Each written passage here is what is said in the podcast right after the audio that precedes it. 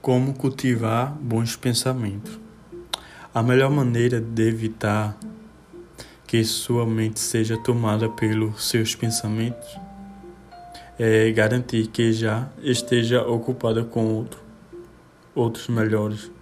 Cultive ideias e sentimentos positivos e caminhos mais rápidos para fortalecer a sua mente e proporcionar resultados reais em sua vida procede dessa forma nos ajuda a desenvolver uma visão mais otimista e viver em um estado de espírito mais bem humorado e alcançar nossos objetivos. Os bons pensamentos precisam ser semeados, cultivados e no tempo certo. Vão gerar seus frutos na forma de resultados que a pessoa possa acolher.